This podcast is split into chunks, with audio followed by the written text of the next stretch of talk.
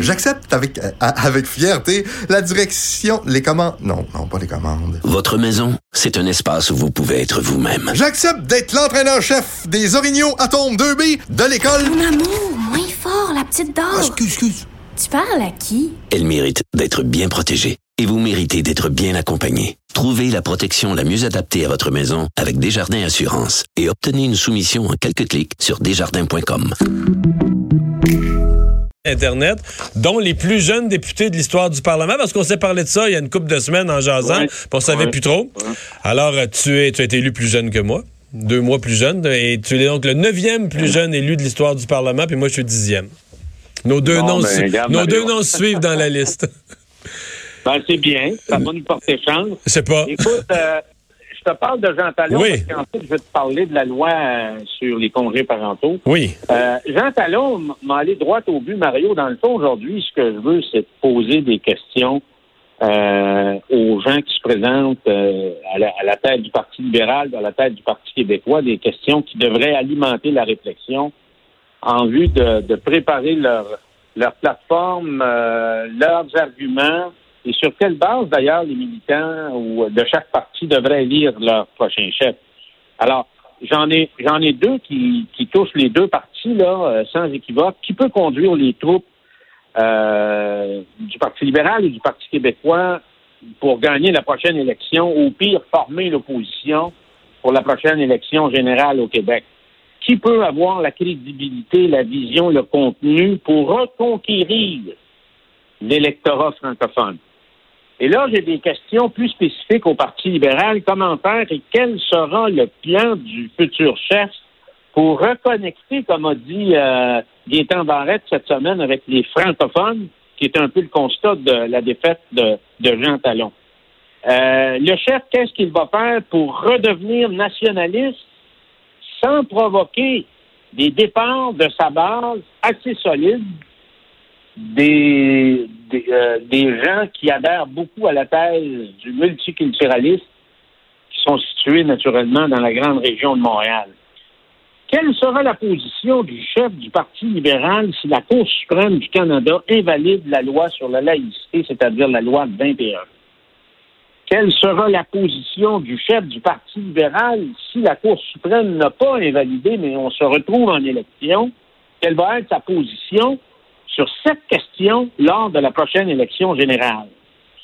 Quel sera le plan du Parti libéral sur l'immigration? Barre ouverte ou sky is the limit?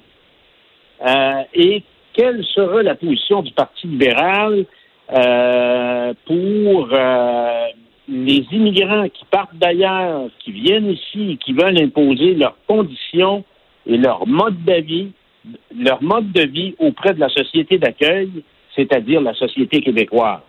Et une dernière question pour le Parti libéral, la Constitution de 82, qui a été signée sans l'accord du Québec, alors euh, qui a instauré le gouvernement des juges, est-ce que le prochain chef du Parti libéral est d'accord pour faire reconnaître le Québec dans la Constitution à partir des revendications historiques et traditionnelles du Québec depuis les 50 dernières années? Et pour le PQ, qui ressemble malheureusement de plus en plus Mais tu comprends, excuse-moi, je t'a- je t'arrête, mais pour le Parti libéral, t'as- envoyé ça en rafale, là. On s'entend que c'est une série de questions vraiment difficiles. Ou si tu veux aller rechercher les Mais- questions telles que les as formulées, si tu veux aller chercher les francophones, puis aller chercher des tranches d'électorat euh, au Témiscamingue puis à Rivière-du-Loup, là, tu risques d'avoir dans tes propres militants présentement, dans les comtés de l'ouest de Montréal, puis dans tes associations de comtés, des gens qui vont crier, qui vont menacer de démissionner, qui vont dire c'est pas ça le Parti libéral qu'on veut, puis tout ça, là. Mario, tu as dit dans ton article ce matin, M. Bourassa, à un moment donné, pour défendre la loi 101, il a décidé de prendre le taureau par les cornes. Il y a des Anglos qui ont quitté le parti, ils ont fondé euh, le Parti Égalité, mais il a amassé la majorité francophone, puis ça lui a donné un gouvernement très majoritaire. Les questions que je pose, Mario, elles sont au cœur des questions qui doivent être posées raison. lors de la prochaine show, prochaine course raison. du Parti libéral. Au PQ maintenant. je veux te parler, je veux te parler du PQ qui ressemble malheureusement de plus en plus au vieil homme et la mère de Ernest Hemingway, Eh boy. parce qu'il rapporte à peu près juste des squelettes lors des soirées électorales. C'est pas drôle. Pourquoi le PQ a-t-il fait fuir le vote nationaliste? première question qu'il doit répondre. Pourquoi le PQ ne galvanise plus le sentiment national? Pourquoi le PQ a fait appel à tout le monde, sauf aux nationalistes, depuis plusieurs années? Pourquoi le PQ, depuis André Boisclair, a délaissé les raisons historiques de son combat, c'est-à-dire la référence au peuple fondateur de ce pays? Et pourquoi on a toujours tendance, on prend plus de progressistes, plus de verts et plus d'altermondialistes. Est-ce qu'on pense que ça va permettre au PQ de reconquérir le vote des francophones? Et je te dirais, Mario, une dernière question. Qu'est-ce qu'ils vont faire pour éviter de faire disparaître le PQ à la prochaine élection? Ouais, ça, c'est la Alors, vraie. moi, je pense que. C'est la question difficile là, du, du prochain chef, hein? Ah ouais.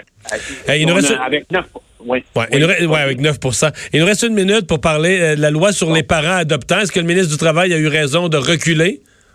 Oui, il a eu raison, sauf que là, ça fait deux fois qu'il y a des, y a, il y a- il y a des causes qui viennent euh, du ministère du Travail, des mauvaises statistiques pour euh, l'immigration. Et là, moi, je trouve que c'était vraiment encore une affaire de fond-fond. Moi-même, Mario, je suis un enfant adopté, je suis un enfant de crèche.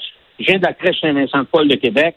Ma première responsabilité ministérielle, c'était l'ado- l'adoption et le mouvement des retrouvailles. Alors, pour moi, un enfant adopté au Vietnam, à Singapour, en Chine euh, ou en Amérique latine, c'est la même chose qu'un enfant qui était adopté au Québec, comme j'ai été adopté au Québec, Mario. Donc, c'est une bonne chose que le ministre Boulay ait reculé, mais s'il vous plaît, est-ce qu'on peut se parler entre ministères pour pas remettre encore le gouvernement dans une drôle de posture et situation?